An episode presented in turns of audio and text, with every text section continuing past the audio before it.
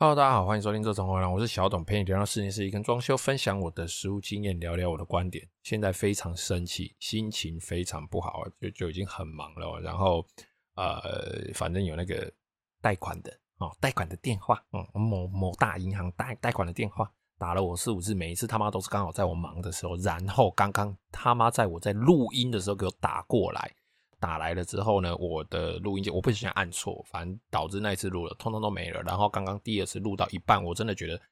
我心里一直被这件事情绑住，心情超级不好。你他妈到底是被狗屌到是不是？我真的是非常很生气，我现在也很生气。所以刚刚第二次就录得非常的不顺，所以我决定重新录第三次。我已经好不容易挤出时间来录音了，你他妈为什么还要打扰我？干，有够不爽！反正就是打电话要你借钱嘛，好，然后我就跟他说好，那你把资料寄来我看看。把妈一直打，一直打，一直打，一直打，就跟他说我这个月很忙，超级忙，爆干忙，我他妈忙到都已经没时间可以玩游戏了，你他妈还一直打电话来，干他妈是有这么缺业绩是不是？妈逼，有够烦的。好，没关系。啊，我们今天来说泥做哦。那泥做这个东西呢，其实大家我们之前聊过的一些翻修啦，哈。那不管是你的水电管你管线有打，或你不管是厕所要重新做，或者是说你家里的地板要全部打掉，哈，然后你的呃这个铝窗，好，窗户有打掉，窗框挖掉，重新做这些东西，通通都会动到泥做。那泥做最重要的是什么？泥做最重要的就是它水泥的比例哦，你要因。也依据你这个要做的地方哦，它是打底的哦，或者是我这个是粉光面的哦，或者是我这个地方哎，可能磅数要比较高的哦，可能会重压的哦，或者是说哎，我这个地方可能只是做个装饰用的。依据你使用的地方的不同哦，这个水泥砂浆的比例，水泥水泥呃水泥本体哦，那个粉啊哦，水泥粉沙子哦跟水哦在比例哈，你自己要去做调配啊，有的是对，大部分水泥沙跟水的比例大概都一比三啊。那这个一比三这个比例是不是一定呢？其实不一定哦，有的时候可能沙子要过筛哦，就是水泥要多一点哦。那有的时候哎，这个地方比较简单哦，沙子多一点，水泥稍微多一点，水少一点没关系啊。有的地方水要特多哦，也可能我要做像制平泥这种呃，算是特种水泥，比较特殊的水泥啊，不算特种水泥，比较特殊的水泥像制平泥这种哦，它可能就需要多一点的水哦，它需要流动性嘛，哈。等等哦，反正因为泥作范，哎，泥作广义上来说，它其实涵盖的范围非常非常的大哦。你说是这些矿物涂料啦，像什么乐土啦，或者是这种呃斯曼特可能呃斯曼特啦，好等等这一类比较偏向油漆的东西，你说它跟泥做真的没关系吗？泥做到底怎么定义呢？是有拿慢刀就叫泥做吗？还是说呃只要有用到水泥就算泥做？哦，反正这个非常难定义啊。但总之。哦，水泥的这个东西，因为它涵盖的东西非常非常的广泛哦，那包含呃有一些比较有名的人哦，有一些网络上比较有名的人，有些什么水泥工等等之类哦，那一些相对比较有名的前辈、一些师傅哦，好像他们也都会用泥做的这个材料、原始材料来做一些作画啦等等的哦，所以这个东西哦，它的比例就非常重要，你用在什么地方？你的比例应该怎么调？哦，这个东西你就是要去问你的师傅，问你的设计师哦，来看我这个地方，比如说我要打底哦，大概要用多少的哦？我今天要啊做这个粉光的，我大概要用多少的？反正有一个基本的比例，就是一比三，在那边就对了。你脱离这个范围太多，通常都会出问题啦。哦，那水泥的比例依照你做的地方不一样，你的那个颗粒大小也有关系哦。比如说我今天要粉光，我这个沙子可能要。过筛哦，要筛得细一点哦。哦，那这样子，这个师傅拿他的的慢刀啊，一个粗一哦，那个慢起来，那个皮，那个那个，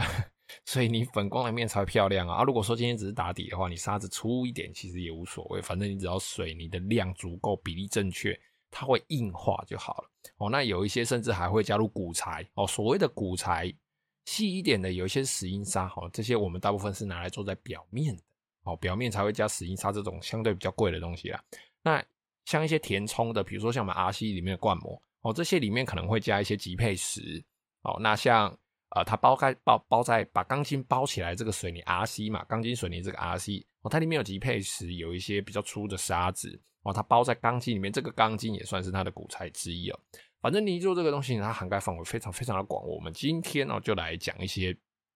哦。泥作里面可能会产生的一些现象，哦，或者是一些是因为施工不好而产生的结果，那你要怎么样去避免哦？或者是说你遇到这些问题，你该怎么样用一些相对比较简单的方式哦？我这边提供给你，并不一定能够提供给你详解了，但至少让你有个方向可以去处理掉这些问题哦。因为刚刚刚好也有朋友打电话来问说，他们家的这个瓷砖有这个膨共的问题哦，因为这个瓷砖都已经是很久很久以前做的哦。好了，那第一个就是白滑哦。那什么是白滑？白滑就是水泥墙哦，或者是瓷砖缝会吐出白白的东西，或或砖墙会吐出白白的东西。这个东西是什么？这个东西就是猫咪又在叫，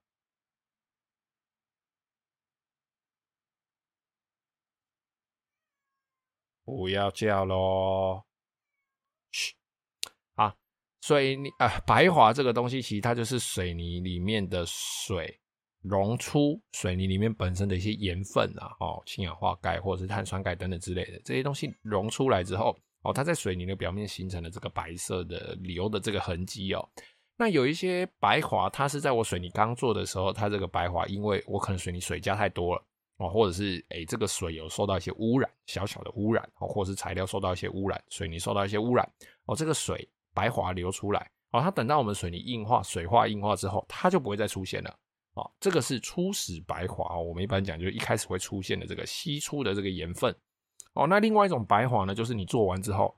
等了一个礼拜、两个礼拜、三个礼拜、一个月、两个月、三个月之后，那个地方还是一直出现白滑，甚至有扩大的现象，那就是我们常说的壁癌。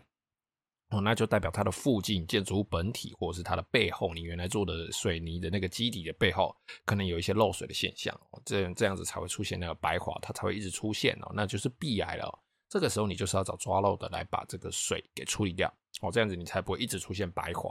因为继续扩散下去会导致你前面的那个水泥它里面的化学成分整个坏掉，水泥劣化，然后呢，它可能就开始剥落产生粉尘啊、长霉菌啊等等之类的，就会很麻烦很麻烦。再来第二个鸡爪痕哦，鸡爪痕这个东西呢，呃，其实在大家的房子大家一定都见过，有没有买了新房子之后发现自己家里的墙壁？我们裂痕越来越多，细细的，大概跟头发一样哦。但是它就跟鸡爪的形状，一只分三只，三只再分三只这样哦，跟鸡爪的形状一样哦。我们俗称鸡爪。这个小裂痕哦，其实它就是水泥它本身在水化硬化的过程当中哦所产生的一种物理反应，因为它收缩，因为它有一些水汽要跑出来啊等等一系列化学反应所产生的这个细小的裂痕。那这个裂痕呢，快的话一年到一年半稳定，慢的话大概要三年之后才会稳定哦，就它才不会产生新的裂痕哦。那当然跟你的环境，比如说热胀冷缩哦，就是你的环境温差大哈，或者是容不容易地震，你的楼层高不高哦，这些都有一定的关系哦。包含你初始的一开始这个建商帮你用的这个水泥，它的比例正不正确哦，这些都有一定的关系。但其实你差不多在。呃，三五年之后哦，你再去重新做这个批土油漆，我把那个缝补掉之后，基本上它出现的状况就会比较少，甚至可以补掉之后就完全看不到了。但是如果你只是啊、单纯做粉光，就是你是看到水泥的那个面哦，然后你发现这个面上面是有裂痕的，可是你要看到水泥这个面哦，那没办法，那你只能重新做涂料。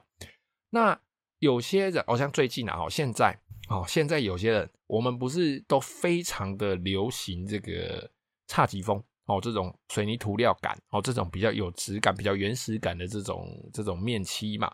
那有的人想的很简单，想说，哎，这就泥作抹一抹就好啦。可是泥做抹，它用水泥去抹，其实水泥会裂，它会产生一些裂痕哦，就这个鸡爪痕哦。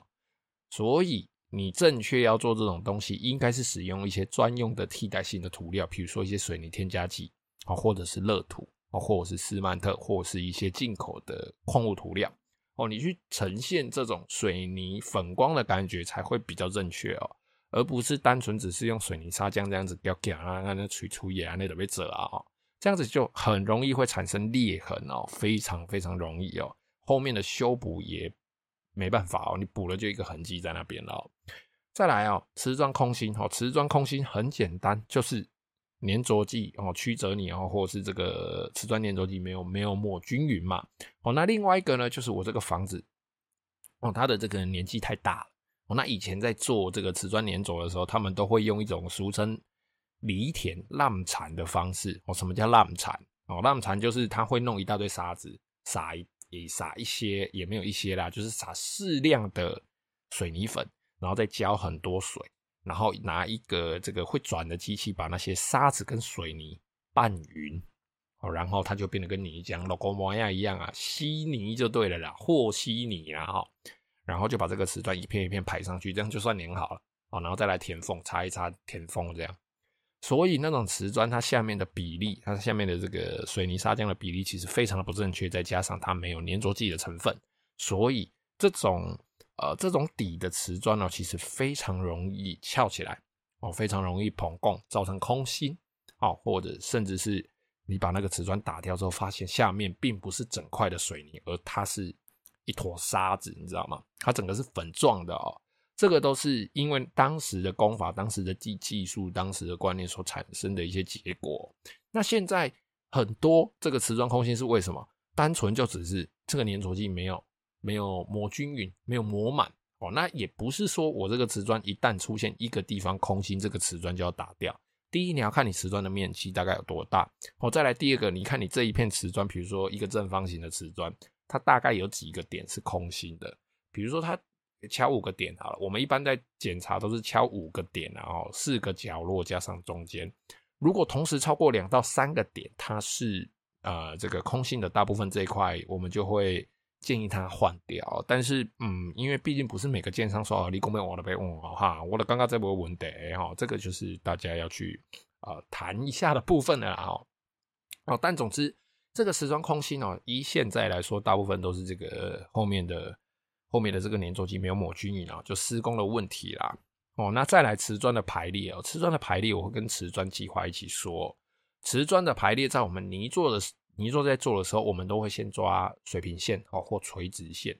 然后依据我们的这个瓷砖缝的大小不一样哦去排，我大概要排几块，横的几块，直的几块。那那这个墙壁跟这个地板哦，这个瓷砖缝有没有办法对线哦？比如说。墙壁是用三十乘六十哦，那我地上如果是用三十乘三十，这样我就可以两块对一块。但是因为瓷砖缝的关系，所以我可能要呃稍微掏起来瞧一下啦哦，就不见得每个缝会一样大，但是会尽量让业主看不出来哦，这样子我才有办法去掩盖掉这个瓷砖它本身的这个公差嘛。好，那这一系列的动作呢，在我们室内装修，这个就叫做瓷砖计划哦。我们在一开始就要帮师傅把这个瓷砖的大小、位置、顺序排好。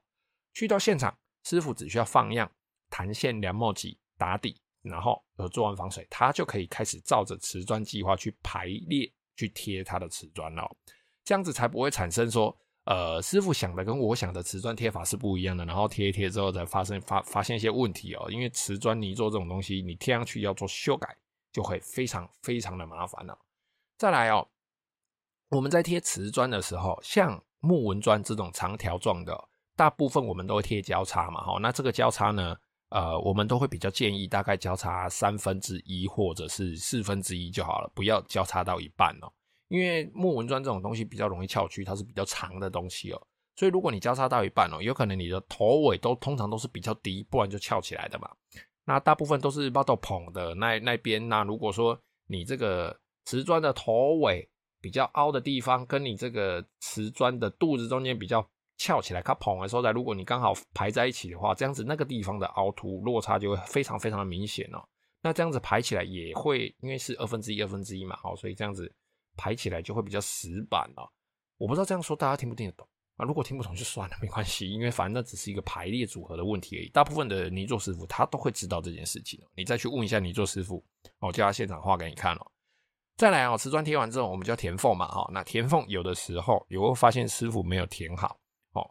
没有填好，并不是说哦，填完马上就发现一个洞哦，然后他不去填，没有，就是他填的时候，可能他这个填缝材的水、填缝剂哦，这个瓷砖填缝土水加太多哦，那他填都是用抹的嘛。哦，它抹过去会压一下，压一下，刚好那个地方哦，它抹过去的时候产生一个泡泡，哦，那感觉好像瓷砖缝有填起来了。可是呢，随着时间过哦，然后这个填缝土里面的水慢慢干掉，它那个泡泡就破掉哦，那填缝没有填好的地方，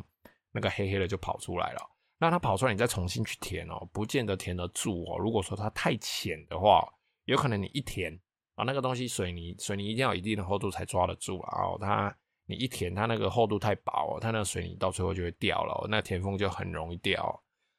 好啦，就今天大概聊到这样啊，因为太忙了，哦心情有够不好。好，今天的今天的节目内容比较简单了，那也是希望对大家有一些帮助。今天节目就先到这边了，有任何问题欢迎加入我的 IG 或是脸书，搜寻这种回廊私讯我。也可以在 Apple Podcast 下面留下你的留言，贷款不要再打给我了，拜拜。